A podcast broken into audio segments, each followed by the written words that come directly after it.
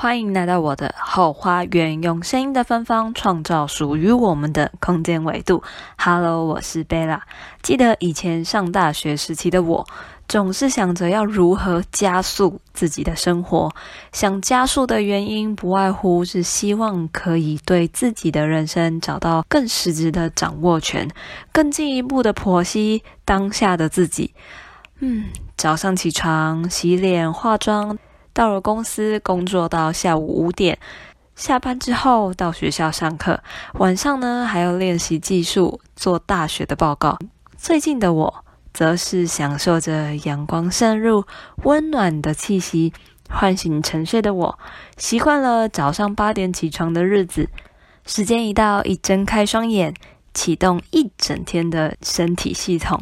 在床上来个简单的仰卧起坐，刷完牙后来个悠闲的早餐，坐捷运的时候悠闲的看书，准备到工作的地点，工作之余写下突然的灵感，下班之后卸妆整理所有的思绪，洗漱之后悠然的扑向棉被的怀抱，这两个截然不同的生活形态，你能想象是经过多少的波折？无数的熬夜，撑过每一个煎熬的时刻，才能一步一步换取现在的无拘无束。最近啊，跟澳洲认识的朋友一起聊聊天、吃饭，回忆起那时候在澳洲的时光。每到一个新的城市区域，就像是开启书本的全新篇章，兴奋地从天空上的小飞机副驾驶座开始聊起，跳跃整座冰川的壮丽。跨越威严肃立的红土，到潜水至海底的大堡礁，每一刻都刻画在我们的心中。聊着聊着，说到了回到台湾的生活，说来也是任性的自己，最终下达的决定，希望自己可以过着更享受的生活。也对，就是不要回到以前，把自己逼迫到没日没夜，还拖着病号的身体。当然，这之间的转换期间，一定也会有所谓的过渡期。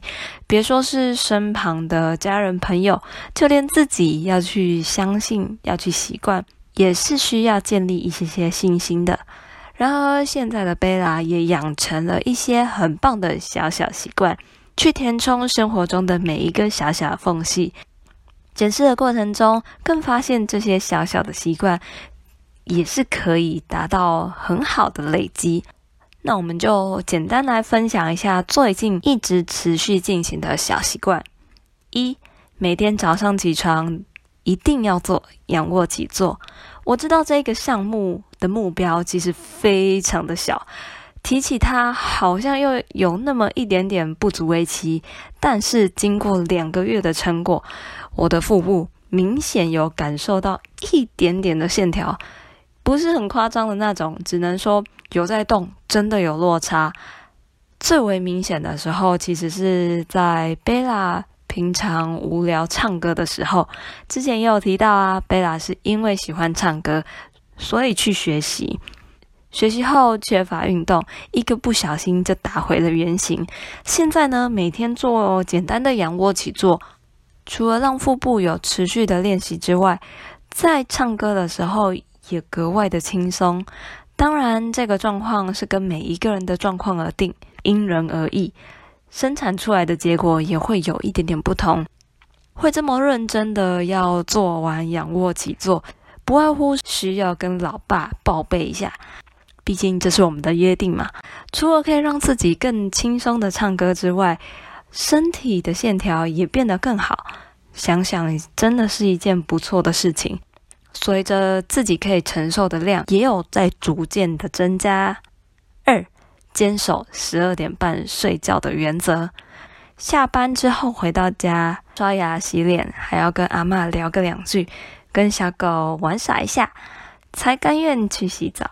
于是啊，就定十二点半一定要睡觉。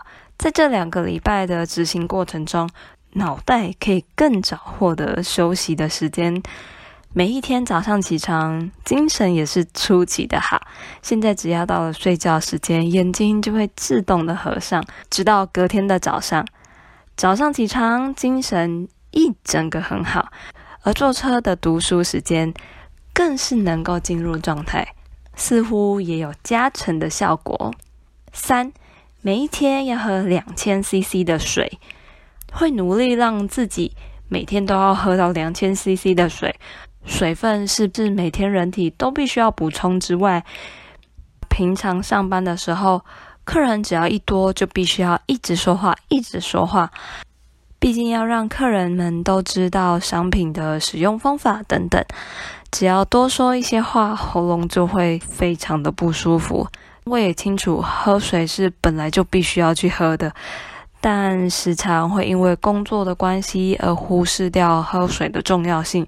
喝水啊，除了可以帮助我们新陈代谢之外，还可以让大脑变得更灵活，降低血液的浓度，减低血压，更可以。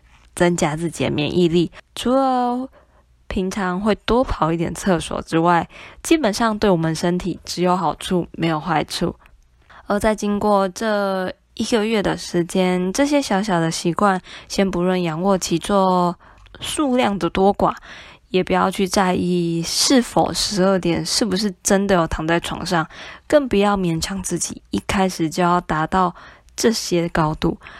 而是习惯这些习惯的存在，刻意的去提醒自己要去完成。当然，正在收听的你不一定要遵循贝拉所说的这三个习惯，我们可以从更多不一样成功人士的习惯中去截取一些灵感，为自己定制适合的日常习惯。不论是什么样的工作，我们也可以持续的努力，用不一样的心态来去面对各种的挑战。在不久的将来，我们也可以为自己的选择过想要的生活，并且持续的锻炼心智、身体以及能力，就可以获取更高效率与生产力，过着自己想要的生活啦。好啦，到了今天的最后，非常谢谢沉浸在后花园的你。空出宝贵的时间来品尝这一集的芬芳，让我们一起成为自己的人生导师。我是贝拉，下次再见，拜拜。